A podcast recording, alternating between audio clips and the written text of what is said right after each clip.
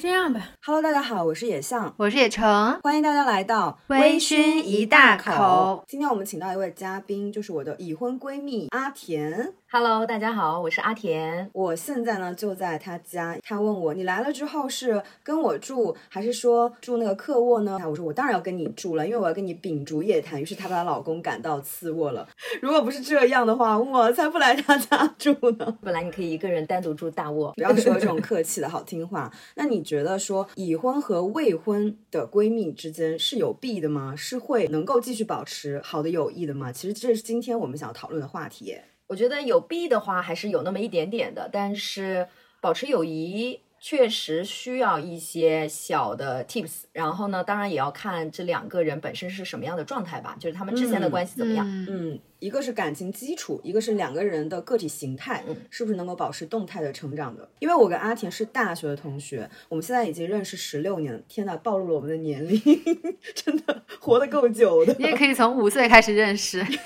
不错，认识十十六年的过程当中，其实中间经历了很多，比如说各自恋爱、分手，而且在不同的城市，其中有的人去呃读研，有的出国。呃，去迪拜，然后不同的时差，还有工作，有的是有一个人的工作非常好，非常光鲜，另外一个人的工作，比如说居无定所，呃，比如说现在我就是居无定所，然后跑他来蹭住，但是阿田的工作就很稳定，还有当然包括有的人就会结婚，有的人就还在单身，所以我们在不同的人生阶段其实都没有断联过哈。嗯，就很神奇。嗯，其实你知道吗？这次我来上海，立刻住到阿田家的原因，就是因为我上上个月来上海的时候，我住在九月家里，阿田就吃醋，他说：“哼，你来上海，你都见都不见我，啊，嗯，就知道跟你九月腻在一起，行啊行啊。”所以我这次就是为了一碗水端平，端水就赶紧说，那我就住你家呀。其实我也知道，你想对于一个已婚的闺蜜来讲，好朋友来住这件事情，其实她是会添麻烦的。我自己心里非常清楚，它会添麻烦，就涉及到怎么住啊，那要怎么样要去安排呀？他们自己会不会有自己一些呃事情要忙啊等等，因为它会涉及到家庭嘛。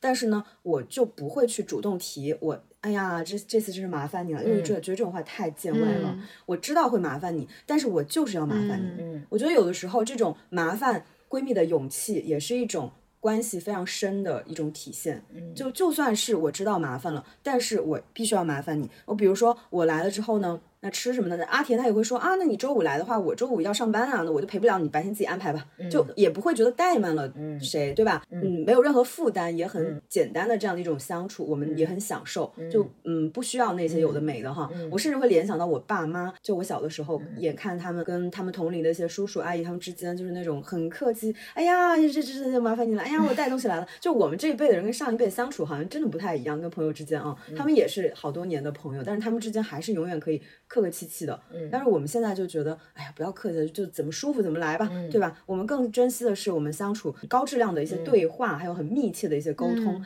你知道吗？我。来的时候，阿田就说：“嗯，让我我一下车，他就飞奔向我，嗯、给我一个大大的拥抱。我那个时候是晚上十一点多，快十二点了，呃，而且是工作日的晚上，周四，他就大喊：嗯，老公，你过来，他已经到了，过来推箱子。他说啊，我老公去丢垃圾了，他下来一起接你啊，你等着这箱子别推，很重，让他让他来推。我说你这么大嗓门儿，你你们这个小区不投诉吗？真的超阿田的嗓门很激动他就一下子我那种我被热情款待，他真的非常想见我的那种状态，我就立刻马上能感觉到。而且更夸张的是，野晨你知道吗？我进屋之后，他给我一个新的毛茸茸的白色的雪白的拖鞋，他说来这是给你的。然后我一进屋，还有什么？他在他的进屋的桌子上面摆了一个像那种五星级酒折的毛巾店那种欢迎小卡片，这是职业素养折 了一个小天鹅之类的。我就是给他摆了个花花，还有他爱的酒水，以及写了一张欢迎手写卡片，还有贵贵贵贵的水果，草莓和樱桃都是这个季节昂贵的水果，是你知道的吗？就那一次，今天就没有了。我真的觉得她太可爱了。你知道，虽然她老公也在嘛，就是，但是我们完全忽略了跟她老公就打招呼。但是因为阿田挑的老公当然也是很优质的，他就笑而不语，就自己看电视，就让你们去热聊，在门口互相拥抱，他也不会去插足或者是破坏，他就自己干自己的，大家就是非常舒适。嗯，我我这个时候我就会觉得，其实我为什么？这么喜欢阿田，而且我很享受跟他的相处，是因为我每次见到他的时候，不管他是单身还是恋爱，还是有老公，未来我相信他有小孩儿，当他嗯，跟我相处的时候，我永远接触到的是他自己很个体的那一面，我永远喜欢的那一面，他没有消失。就很小女孩儿，而且我们就一下就回到我们大学的时候，两个傻乎乎、傻乐的小女孩儿那种非常幼稚的一些举动啊，或者一些话语叽喳叽喳那种又大嗓门儿，我就觉得非常鲜活。就这个人没有因为生活的改变、时间的磨练而失去那部分我喜欢的本真的自我，他永远保持在他身上，而且他。我能感受到，我跟他相处的时候，我是他的优先级，他会让，比如说老公、工作还有小孩，就是先退到旁边。嗯，此时此刻当下，以我为最优先级，其他的人就为我跟他的友谊来服务。嗯就比如说现在我们在录音。她老公在外面做饭，然后她还出去说：“杰克，别弄了啊！”对不对？对不起，了名字说出来了。她还会开门出去说：“老公，留我们一个小时，你别发声音，你就在沙发上那个玩手机，你别你别搞得锅碗瓢盆响。”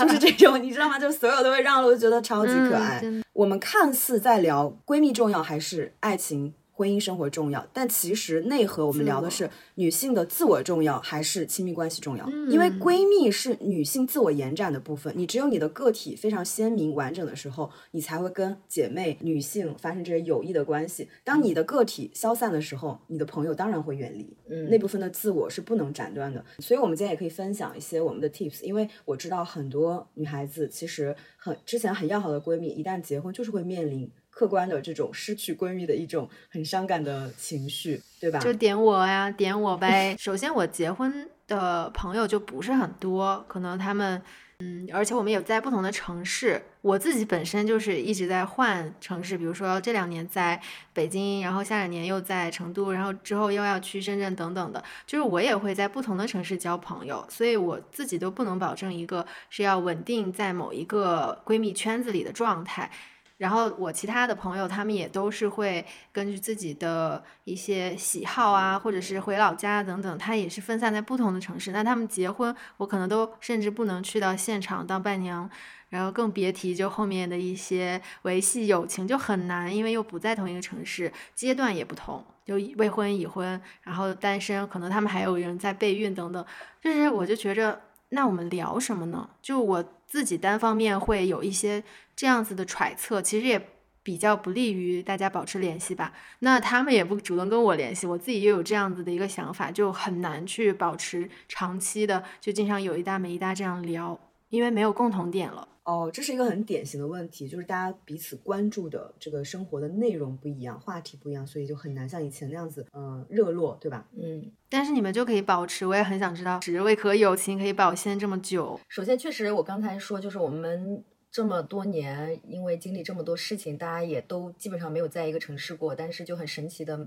就隔一段时间呢，就突然又联系上了，呃，从来就没有中真正的断过，嗯。啊、我觉得这中间首先还是基于说我们俩的友谊的基础其实是对对方都有一些欣赏吧，我欣觉得认。同，对对对对，很底层的认同，，对对，然后呢，更关键的是，我觉得在这个漫长的十几年中间，我们都其实没有停止，就是成长吧。就是嗯每个阶段大家都在各自成长，然后重新因为一个契机碰到一起的时候，一交流，发现哇，我们成长的节奏，或者是说我们的一些想法观点，很神奇的就比较契合。嗯那你就嗯会觉得说，这个人还是想要和他保持联系。嗯，经过交流呀，也也对自己就是聊得来，就是每嗯次见面，其实我们俩吃吃喝喝的也很少，就是聊天，就觉得很开心。嗯嗯，女生之间的友谊，如果说它建立在呃一起买东西，一起能吃到一块儿，一起陪伴，它是可替代性蛮高的。那你换个城市，换个圈子，依然有别的人可以陪你一起去在生活中去陪伴啊啊，吃吃喝喝玩玩。我认为这样的友谊，它可能就很难去一直保持。但是如果因为有一些对人格深度的一些认同和欣赏，那么在我们遇到嗯个人不管生活、爱情、工作新的问题的时候，非常想知道对方是怎么去思考的，想得到对方的建议。那这种很底层的认同，它就像一双手一直牵在一块儿，它是断不开的。你就比如说我之前恋爱的时候，中间会出现一些问题，我自己想不清楚、想不明白，我是一定会去寻求阿田的建议，因为他在我看来他更理性。就他会帮我去从很务实的角度分析，而且他是绝对嗯、呃维护我的，所以他的建议我是一定会听的。女生向女生呃寻求帮助，有的女生就是会觉得，哎呀，我不想出出糗，我不想让别人看到我的不堪，所以她看似是在求助，但其实的她耳朵是关起来的。他不太想听到他的建议，不太想让别人真的呃深入到自己的问题当中，所以他每次都会说啊，那你觉得我这个怎么办？但是人家说了之后，他就觉得嗯嗯嗯，他只是那个表情包，嗯嗯嗯嗯，哦哦哦哦，但其实他心里就已经有决定，他是听不进劝的。但是我呢，比如说我们谈恋爱的时候。我们遇到一个男生，我们很喜欢他，但这个男生的客观的一些条件或者一些有一些踩我们雷池的部分，打个打个比方，这个男生就是经济条件不太好，但是我们的择偶的标准就是希望我们至少在。嗯，这个客观的经济上是不不拖彼此后腿的，至少是平等的。嗯，这个时候坠入爱河了怎么办啊？有的女生可能去寻求闺蜜的意见的时候，就会闺蜜说啊，你这样不行，你这样拖下去越陷越深的话，以我对你的了解，越陷越深，你会越来越痛苦，你很难抽身，到时候你自己会很辛苦。他们就是我不听不听，我虽然知道是这样好，但是我现在就想沉沉迷进去，对吧？那这个给建议的女生就会觉得啊，我说了你不听，那我下次不给建议了，对吧？一般都是这样子。但是我跟阿田之间。如果他告诉我这个男生你现在是可以喜欢一下，但是你下头之后，我建议你还是找个时间可以分开，因为他对你的长远来讲的话不是很好。那我就会听，我会我会给自己一个倒计时，我说啊，现在我是上头了，我现在有很多滤镜。那等到我三个月或者是四个月这个时间，我能不能承受？或者一年我能不能承受？我能承受，我就跟他继续谈着，到时候下头了自然会分开。我不能承受，我现在就断。嗯嗯，我会听取结合他的建议去做我的决策。那反过来，阿田也是这样子。就我的我的我的我的一些建议和想法，他认为是有用的。那我们彼此在这个建议的部分是很认可对方的，我们的耳朵是打开的。这样的话，我们就有一种好像在一起共同解决问题的感觉。嗯，就在参与彼此很重要的一些人生的决定。所以这种就是有助于两个人的这个关系长久的保持。没错。嗯，就很像两个人互为对方的智囊团啊，这个形容非常好。像之前阿田去迪拜的时候，他也问问我建议，我们打过很长的一个电话。就之前，因为这也算是就是我当时面临一个去就是国外迪拜这边去工作的一个机会，就是这个机会来的有点突然，然后我自己呢就是潜意识还是很想抓住的，但是考虑各种原因，家就是家人啊，还有现当时当时的工作的状态呀，就是非常非常的纠结。啊，然后当时我就呃很想听听看，因为我觉得这种人生的重大决定，它就真真的只有同龄的这种女生，可能就知道自己过往，知非常熟悉自己性格的这种闺蜜朋友，才能给出很好的建议。加之也像在我看来，也是一个非常有见解，包括她自己人生大大小小的事情都是她自己做决定的，所以我就很想听听她的建议和想法。那当时我记得我们打那个电话的时候。我如果没记错的话，你还是给我分析了很多非常客观的因素。嗯，就这个，不管是新工作的这个机遇啊，薪酬对比现在的状态，加上就是我这个人的性格，去到外面会遇到什么样的挑战，然后能个人的追求，对，能不能能不能接受，包括就是他能读懂，就是我其实内心纠结的同时，其实是更期望是有人能理解我，告诉我你就去吧，勇敢的去吧。就临门一脚，希望我把你推 推出去。所以当时就是有了这样一个，就给了你底气，就是说有人知道你要追寻的东西是什么，并且就告诉你你这样做是正确的啊。虽然他会有很多的压力和挑战，但是你就去做吧，因为这样你才不会后悔。所以你就是需要这样的一个人推你一把啊。所以我也很感谢，就是我们当时就是他给我的这些建议，真的对我后来就是影响也非常大。嗯，其实我们在每次参与对方生活的。和重要的决策的时候，其实都可以像其他人一样说出一句话，那就是，嗯，你做任何决定我都支持。对，但是我们就会觉得这句话像放屁一样，说了等于没说。哎，我我再补充一个小细节，就是他当时除了电话上语言上的鼓励，我到了迪拜以后，因为我的语言当时还是非常的就是呃呃挑战很大，他当时斥资三千块钱给我买了一个翻译器啊，然后虽然这个翻译器就是当时我收到就远漂洋过海寄到。呃，迪拜的，我收到的时候，我真的很震惊。我想当时就是三千块钱，就是送一个翻译器，还是很大的一个礼物。运费很贵，对，运费也很贵。然后我跟他讲，我说在这里下一个谷歌翻译器就好了呀，为什么要弄这个？他说我就是想表达我对你的这种新生活的支持。不是，我不是这么风花雪月。就除了这个心意上确实是非常支持，还有一个原因就是谷歌翻译器它不智能，它不能同声传译。这个翻译器它在功能上是可以。搞得我们现在在打广告。是的，我会我个我个人判断做功课，我会认为它会真的能够帮助到你。嗯。比如说你跟你的领导、同事沟通的时候，那这个翻译器是。它必须要呃实时时传达。去表达。对。对，所以它其实对我来说真的不只是一个翻译器，就功能向上上的这种使用是一方面，但真正就是对我来说的鼓励，就是说我的这个朋友他在支持我的新生活，嗯，嗯，现在哪里还给我？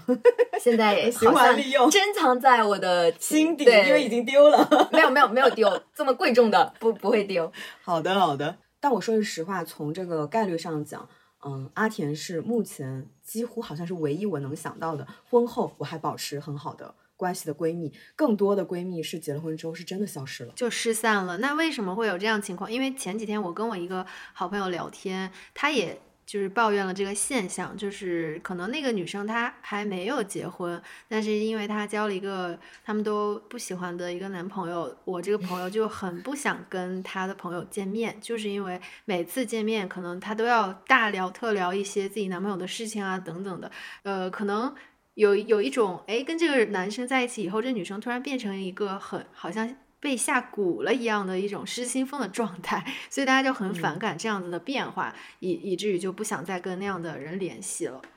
嗯。嗯，可能有一些人他结婚以后，呃，如果没有那么能保持自我，其实这个就是，当你的朋友本身大家都呃挺好的，结果因为谈了个恋爱或者结了个婚，然后呢，首先他肯定他的他的重心可能会有一些些偏移，毕竟他要经营他的感情，他也要投入一定的时间。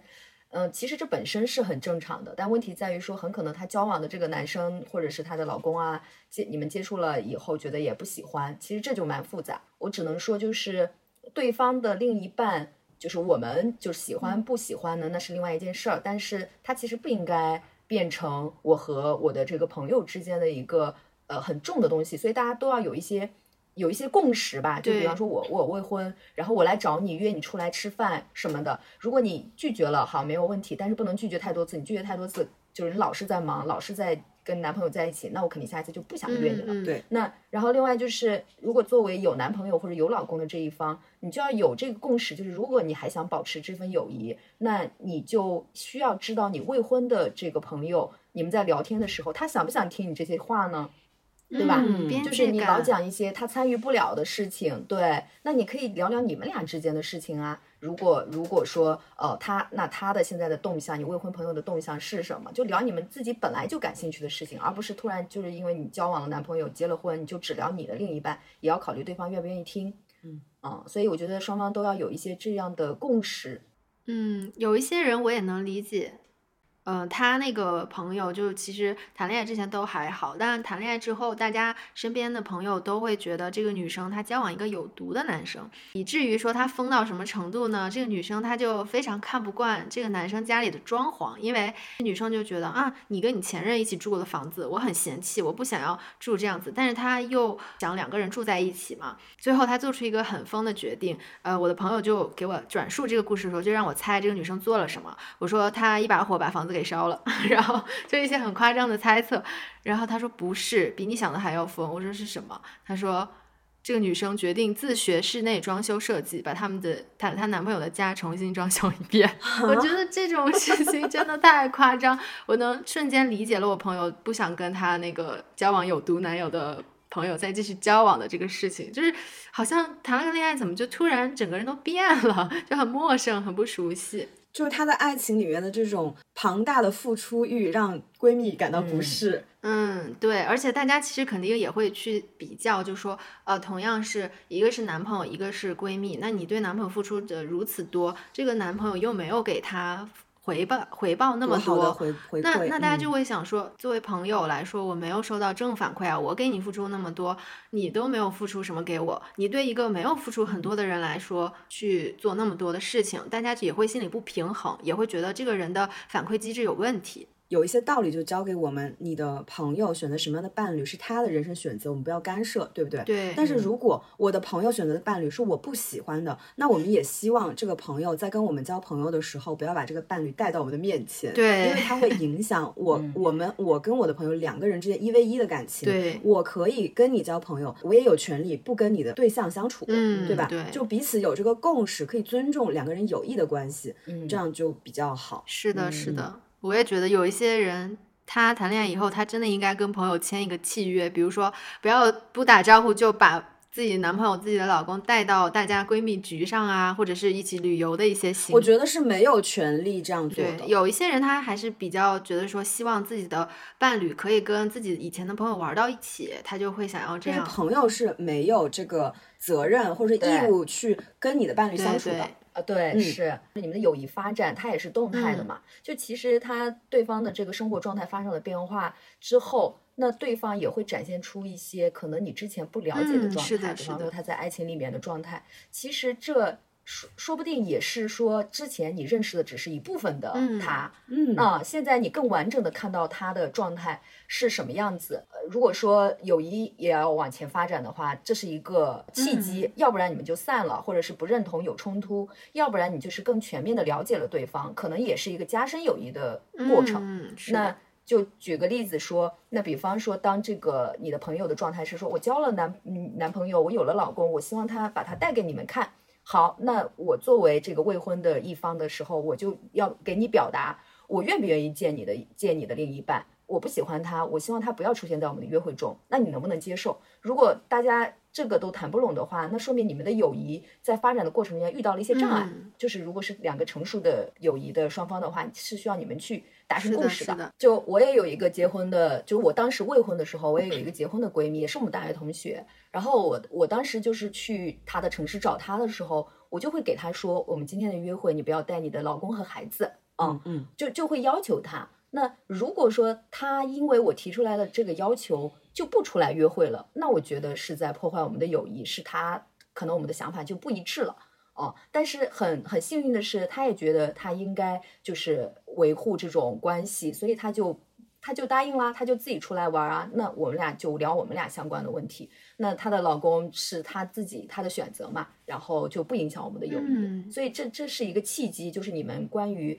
这个新状态能不能达成一致，我觉得是一种选择和考验，就是测试一下对方到底要不要去保持。呃，姐妹之间的友谊以及一部分的自我，是，嗯，我们也不是说非常绝对，就闺蜜的老公或男友就不要带过来。其实我们也是会开放的心态，尝试去相处。如果处得来，这个男生也很上道，对吧？跟大家就打成一片，然后又爱买 单，对呀，何乐而不为，对吧？带过来我们也觉得不错呀。但是有的男朋友或老公就很沉默，或者说他并不合群，他也没有那种主动去买单或者是照顾自己的闺蜜的这些行为，那我们就觉得他对自己的闺蜜并不好。我们但是是闺蜜的选择。我们也不能干涉，那我们能做到就是说不要带出来，眼不见心不烦，对吧？对，但我觉得其实这之中有一些矛盾，我觉得它有一个点是那些。未婚或者是单身的朋友，他没有意识到说，我有的选，我可以去提出这个需求，说，啊，你不要带你老公，不要带你男朋友来，因为我想要我们的局就是一个纯的女孩的聊天闺蜜的这种私房话的局。那有一些人他就会觉得，可是如果我要跟我的朋友保持联系，我的朋友是已婚，我的朋友在谈恋爱，我就得接受这一点，我就得。默认说他可能就会带，因为这种情难自制，他就是想要跟他的伴侣腻在一块儿。那我觉得这个就是是作为单身和未婚的女性，可以去在跟朋友沟通的时候，可以把这一点提出来，就不要说啊，我就得忍受这个。我有一个朋友，他跟我倾诉了一件事情，让我真的觉得大为震惊。我也可以跟你们分享一下。这个朋友是个女孩子，她说在她生日的。呃，宴会上，因为她生日那那一次就非常想跟自己的闺蜜一起庆祝，于是她就邀请她两个最要好的闺蜜，几乎是发小那种，认识好多年，就像我跟阿田这种关系，到到海边，她特地订了一个民宿，就是想要一些呃 girls night 嘛。结果其中一个女孩，她把她的男朋友带过来的同时，这个男朋友的家人，就比如说。她的嗯妹妹和老公之类，你懂吗？她的家人也也一起来了。然后她的理论就是说，他们也想去海边，来海边玩，来度假。那借这个契机，大家就一起来玩就好了。更夸张的是，生日宴的当天晚上，就是要庆祝。吃蛋糕啊，Happy Birthday 啊！就是她的闺蜜的 老公和老公的家人全在现场。对于主角，就是我这个朋友来说，他们都是陌生人，来也要跟她一起庆祝生日。关键是那天所有的费用，我就我闺蜜自己要掏。天哪，这个有点夸张。天，就感觉像她带一串子人来蹭饭，你知道吗？我觉得好。好有毒啊！我说你的闺蜜怕不是跟你有仇就故意气你的吧？就这种事情你不用倾诉，我这我觉得是直接可以拉黑，更不用沟通了。对啊就这点自觉性都没有，根本不尊重这个主角，我的女生朋友，真的。那他们以前他的朋友有参加过他的生日宴会吗？就也是以前不知道，就没有契机发现这个人怎么这么不懂不懂事儿。对啊，以前他可能没有。嗯，做出这样的行为嘛？因那个时候就像我们说，哦像他说的情难自控，就是爱上这个男的，就是这个男的做出荒谬的事情，这个女生也容忍了。那她容忍是她的事情，因为他们是在谈恋爱嘛。但是你不要让闺蜜去承受这个，太夸张了。这个是一定要就是去去聊的，因为其实你要打声招呼，这就是你们发展友谊过程中间又一次的这种沟通和交流嘛。那你的友谊也是也是不会说啊，我们俩现在好，我们就永远都会好下去，就是任何感情都是这样的，所以要经营。是的，就也不要害怕发生冲突，发生冲突之后就可以，呃，聊一下，解决一下，解决不了就散，其实也就无非是这些事情。我有一些结了婚之后的女女生朋友，为什么跟她远离？是因为她在结婚之后，这个人对我而言变得面目模糊，就很不鲜明。我没有办法跟这样的人继续交朋友，因为不被我欣赏，或者说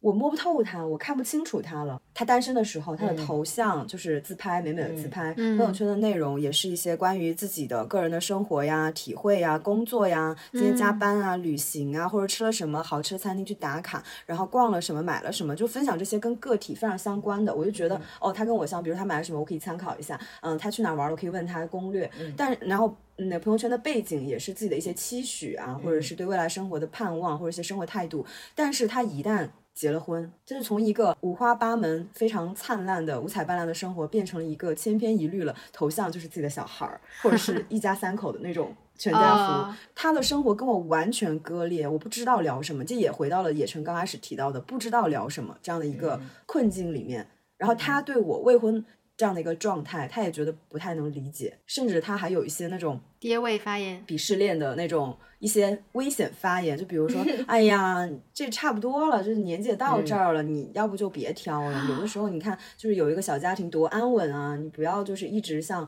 这个飘零燕一样，像一个浮萍一样啊，就感觉一个女孩子好像这样子也很不安稳。就我听到这些的时候，说妈呀，你是我妈妈，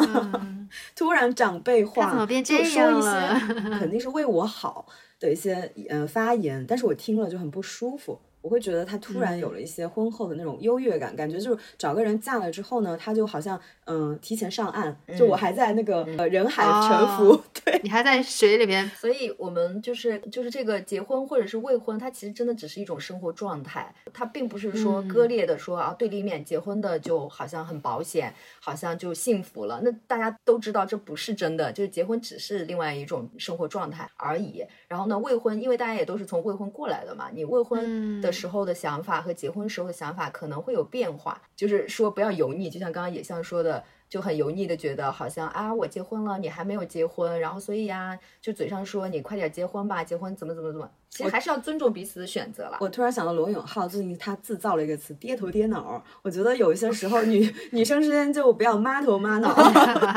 对，但是也要警惕，就是有一些未婚的呢，其实反而会觉得好像婚姻是牢笼，就觉得好像结婚的女性、嗯，就极端对，就觉得好像但凡在一个就是可能呃合适的年龄去结婚了，就好像是人家不够个性，就是好像迫于家庭压力或者迫于社会压力，就进入到婚姻的牢笼里面了。大彼对此不要有偏见对彼此。不要有偏见，真的只是一个很正常的生活状态的、呃这个区分而已。嗯，那我想问一下阿田，你作为一个已经结婚一年的人，嗯，我非常想问你，就是你什么时候能感受到结婚前后的一些不同的状态？嗯，其实对我自己来讲，我觉得差别好像没有那么大。就是我自己身边的朋友，就比方你啊，然后包括叶城之前也联系，就是在朋友圈，大家其实都还是在关注彼此的动态，呃，包括就是其他的一些结婚了也也好，未婚的朋友也好，大家平时都还在互动。但我自己呢，会有一些就是觉得结了婚以后，确实跟没有结婚的时候的一些呃状态不太一样。就别就比方说，我曾经当我问一个已婚的朋友就是借钱的时候，很好的关系啊，他突然说了一句说我要跟我老公商量一下。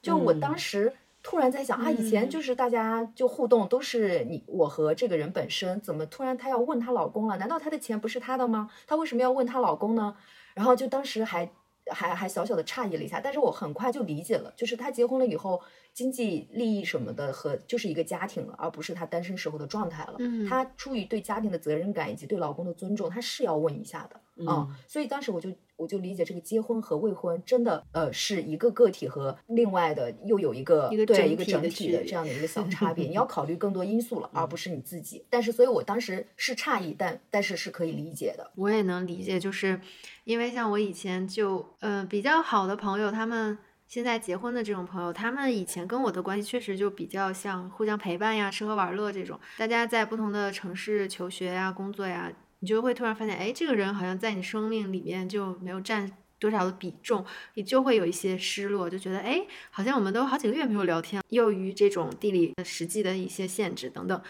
但是我后面又想，就我要怎么去安慰我自己失落的心情呢？就是因为他们结婚以后，他们的钱、他们的财产，他们就像做了一个公司创业项目一样。她的她跟她老公，或甚至说这两个家庭的资产资源重组，她肯定就需要作为一个创业人，她就是很忙，可能暂时顾不上我，我不是她的优先级，我就可以理解。那我我觉得这里可能也涉及到，就是大家对于自己在友谊当中的定位是什么。呃，我和野象真的可以很长时间不联系，就一年中间可能联系一次，嗯呃然后我们上一次见面还是两年前，啊、嗯这中间。就是大家在忙自己的事工作和生活的时候，其实真的很少联系。就包括像野象这样的朋友，我也还有一些其他的其他的未婚已婚的，都是这样的状态。大家平时其实很少联系的。嗯但是呢，我依然把这些人都归类于我的人生朋友，就是我会觉得，在我漫长的人生以后，我都觉得他们这样的人都不会走散，是因为在我的心里，我定义他们就是非常了解你的底层性格，然后底层就是你所有的人生状态，他们全部都清楚。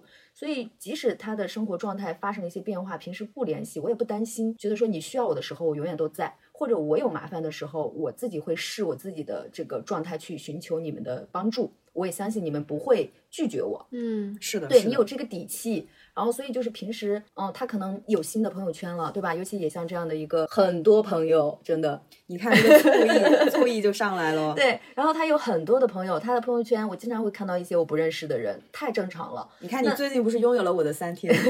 完完整整的三天。对，所以就是我的心里内心的感觉就是，嗯，他肯定有他的人人新的朋友圈子，他的工作的需求，但不代表说我对他来说不重要了，嗯只是说可能现阶段他的重心放在了个这个圈子里面，但是当他的情感遇到了一些问题，他需要的时候，我觉得他一定会来找我，我也自信自己一定都会在，能给到一些很好的这个互动嘛，所以也取决于你在这个友谊中间是什么样的定位，就是不用太计较说哦，好像他的关注点不在我身上了，因为真的每个不同的阶段，大家没有那么多的精力平衡好每一段关系。嗯，是的。嗯，，我刚刚说到那些朋友圈，嗯、婚后之后都变成小孩儿的这些女性，我没有在 diss 他们的意思啊，我只是觉得他们在自己的朋友的心里就觉得好像这个人面目模糊，然后退到了这个家庭角色的背后但。人家可能有人家也很热闹的一个小圈子了，哎，对对他那他那个小圈子你参与不进去了嘛？这个是一个很客观要承所以。他有新的友谊了。对，他有新的友谊，那嗯那咱们就是说，就默默的祝福，也不要说强行的去想，哎呀，他这个人就失去自我啦，或者是说这个人怎么就消散了？那可能在他的那个呃，都是一家三口，然后一家四口孩子的妈妈群里面，他也能够很愉快、很快乐的生活。嗯嗯，我们只是尊重道别。嗯，就是我补充一下，就是对刚刚也像提到自我和亲密关系的这个重要，其实。嗯，还有一点就是，他俩其实也并不冲突，没有一个说哪一个更重要。我觉得就你嗯可以在保有自我的时候，同时去经营你个人的，很好的亲密关系，平衡嘛。对对对对，因为比方你的亲密关系，当有一天没有经营好，其实你反而也是就是你延伸出来的这些友友谊，然后这个闺蜜支持自己来给你一些支撑，对对对，来给你一些支撑的。未婚的女性也不是说完全没有亲密关系在，对不对？你可以，你可能在恋爱，你可能失恋，你在这个过程中间跟结了婚以后的亲密关系，它有一些不一样，反而你们可以互相交流，呃，互相汲取一些对方生活状态下面不同的视角、不同的不同的观点。嗯嗯，是的，是的，呃，所以我们现在就可以聊一下，怎么样去保持这种婚前婚后的闺蜜之间的友谊。刚刚其实我们也有提到一些，我作为一个未婚的人，我会跟阿田去呃探讨关于生活的选择，或者是恋爱的一些见见解，是因为我认为他结婚了，那他走到我的前面，他的建议一定会更成熟。嗯，我们要保持一个学习的态度。嗯、以前我上上班的时候，我的一些同事是。呃，已婚的生了娃的姐姐，他们之间就会，比如出差在车上的时候，一些长途车上的时候，他们就会聊，哎呀，当时是剖腹产还是顺产哪个好？嗯、哎呀，他的娃现在呃要吃多少 CC 的奶？怎么样？是是母乳喂养还是混养还是怎么样？他们聊的时候，我当时会觉得哇，跟我一点儿半点关系都没有，我根本插入不进去。我当时又因为太无聊了，只能听他们被迫听，我就觉我就是换一个心态，那是不是这些知识我以后会用到？嗯有没有可能？他们走在我前面，那人都要结婚的，是不是？我又不是一个绝对的不婚主义。那如果一旦我真的结婚了，真的要走到这一步的时候，其实这些就是一些 tips, 经验经验嗯是可以学习的嘛，对不对？那如果是已婚的女性的话，那你在这个婚姻家庭关系里面，天天充斥着小孩也好啊，老公也好啊，家长里短也好啊，偶尔也要跳出来，就是和你这些呃身边的这些朋友，以及有强大的自我的能量的这这一类朋友，要也要知道一下，其实你作为努力往上发展的这一些女性，你还是。呃，要有远方嘛，还是要关注一下自己的感受，而不是把精力全部都放在他人身上，放在家庭关系里面。也要看看另外一种生活方式，比方去旅旅游啊，然后跟朋友八卦八卦呀，一起去探索一些新的体验啊。如果你老公忙没有时间，你就和闺蜜约着一起出去，那这种其实也是非常好的，就是非常滋养自己的。刚才不是说，嗯、有跟有一些人失联，或者是就慢慢没有联系，是因为可能他们在进入家庭以后，自我就有点消散。但我觉得这也是，呃，有一点说作为那个单身或者是未婚的女性的一些想法吧。我有一个我的朋友，我跟他之前关系很好，然后现在就没有特别好吧。我也不单单是因为他的状态变化了，而是我自己的状态变化了。不是说某一方进入了婚姻，进入了家庭，进入了一个稳定的恋爱，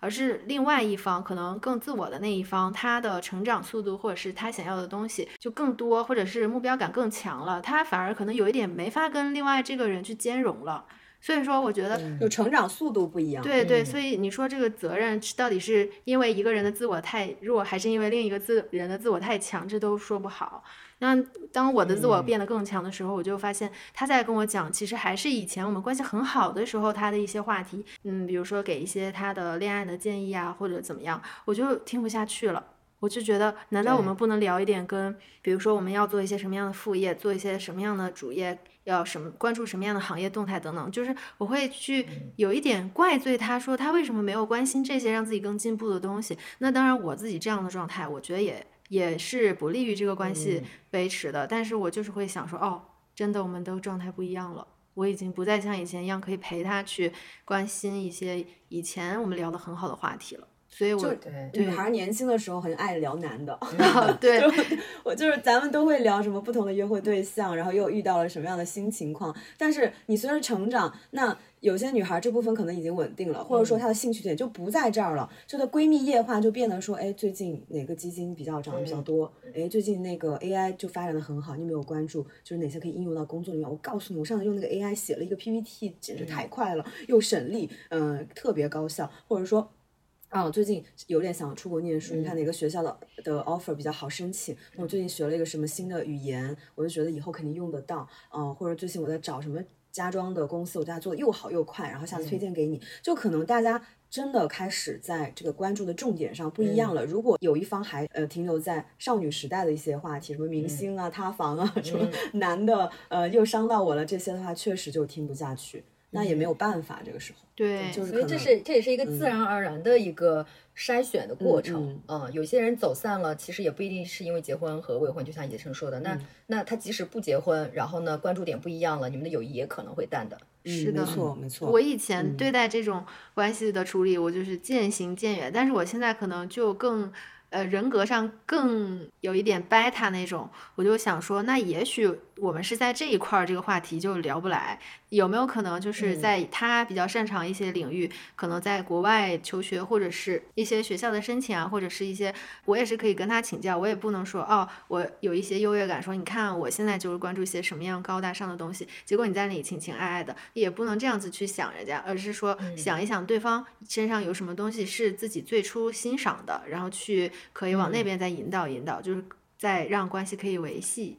就也不一定要立刻就断掉或者咋样。其实我还有一个感受，就是如果说你特别喜欢自己这个闺蜜，你就不想失去她，但是你感受到了一些疏远和不同生活的变化，可以有意识的去创造一些共同在做的事情。就比如说我现在拉着阿田录播课，那其实我们，嗯，对吧？比如说今天太阳挺好，我们出去晃一下，晃晃一下，这个一下午也能过去。那我就是非得让她录播课，我就说我们可以要聊天，我们要留存一些东西，嗯，一起做这个强行创。造一些共同的回忆，对，就是高质量谈话，有一些留存，那他就是要必须要参与。这样的话，其实他有一种强制性的，我们就要把心靠在一起，必须有输出，那这样也很好。对对，其所以说关系其实是需要一些经营，就任何关系都是嘛，是的，啊，也不是说就你自然而然等着它消散，那你可以创造一些条件来重新。如果说你创造条件了还是没有办法的话，那可能就无能为力了。嗯，这不仅是对友谊的维护，什么爱情啊，还有一些工作机会。都是如此，都是先试三次，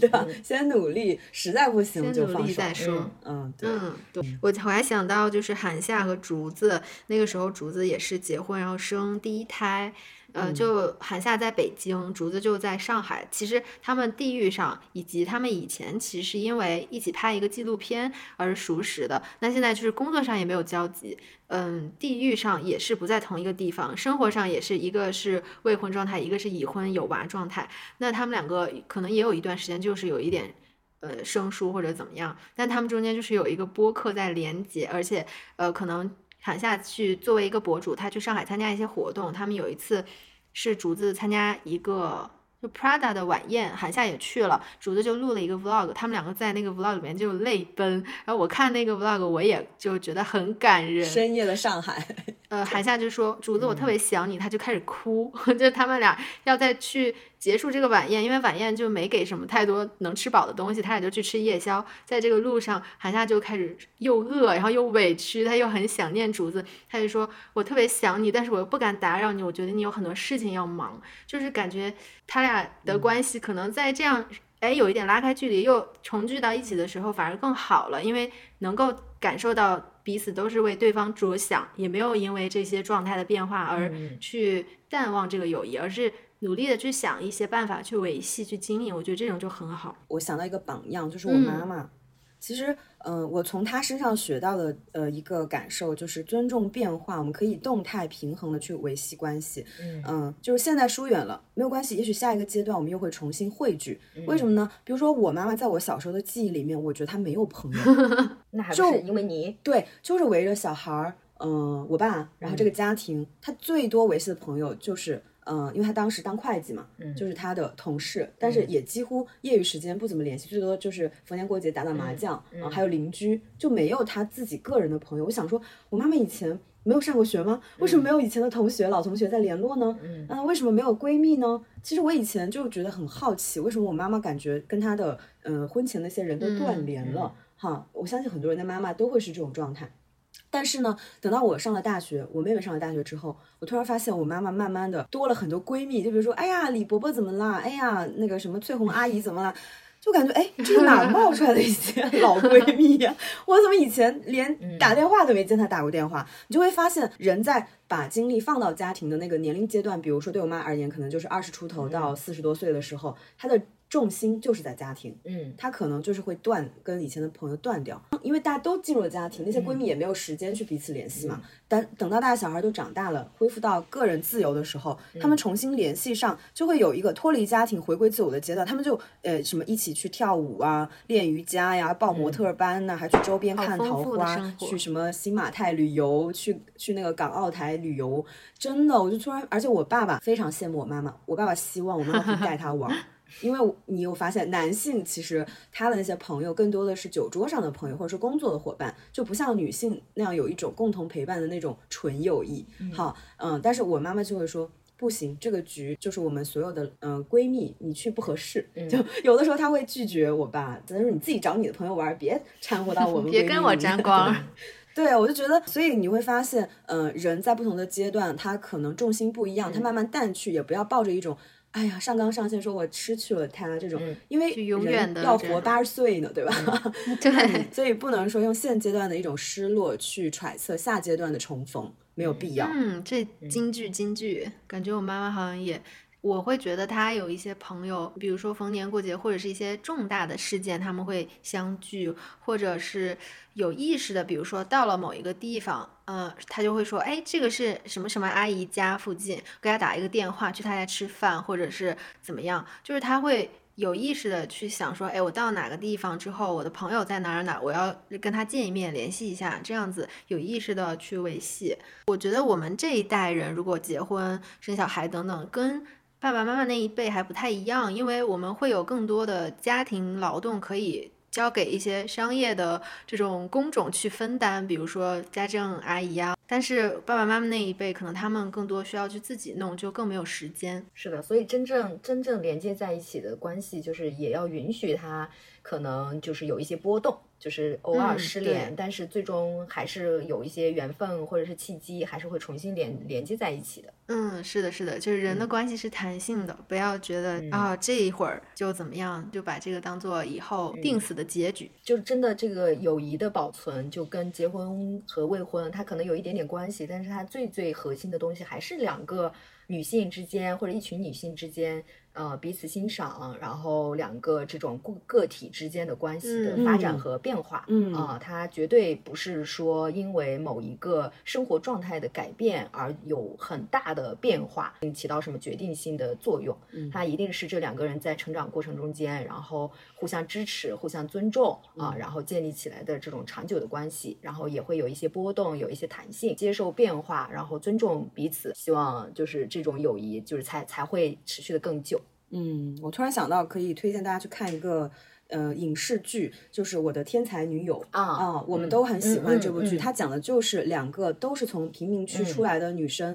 她们性格迥异，踏上完全不同的人生轨嗯迹。再从小小孩儿、小女孩儿十十岁左右的时候到年老，嗯她们之间这种人生轨迹的交交织，还有一些分歧，然后嗯，共同的陪伴的这个整个人生嘛，可以嗯给我们做一些参考。因为其中有个女孩，她就非常的平静，另外一个女孩她就非常的疯，也很有才华。她们俩就是有一点互相竞争，但是有一点互相爱慕，就是非常嗯交织，还有一些出现一些男性啊，或者一些男权社会的一些机会或者一些压迫，怎么样去抗争？我觉得女性真的太有力量了，一个女性就是非常有力量，两个呃很优质的女性一起去交织人生，她的力量只会就是一加一大于二，所以我们可以更多的在嗯闺蜜。友谊，嗯，自己的这种恋爱、婚姻之间呢，不要去放掉一方，嗯，因为不同的维度给到自己不同的启发和不同的观点，都是可以让这个自我变得更丰富的。嗯，好啦，那今天的节目就到这儿了，感谢阿田的参与。嗯下一次如果说还有机会的话，再把他揪过来继续录。场如果大家喜欢阿田，也可以在这个评论区，就像那个演唱会喊 uncle 一样，就呼唤他的名字，返场。啊，不呼唤我也要返场，返场，返场，找机会。好的，我就想听到这句很自觉的话。你看我的闺蜜多自觉，这就是他支持我的这种方式嘛，对不对？大家有机会的话，就是看一下这个 show notes，不是有机会，是一定要看。扫我们主播的这个微信，把你拉到我们的听友群，我们可以在听友群里面有一些积极的互动啊，聊天啊，还可以交到新的朋友。更多的时候，如果我们有一些福利，我们也可以也会在听友群第一时间去推，让大家能够多捞点好处。拜拜，希望大家都跟自己的好朋友能够长期的保持良好的关系，老友万岁。拜拜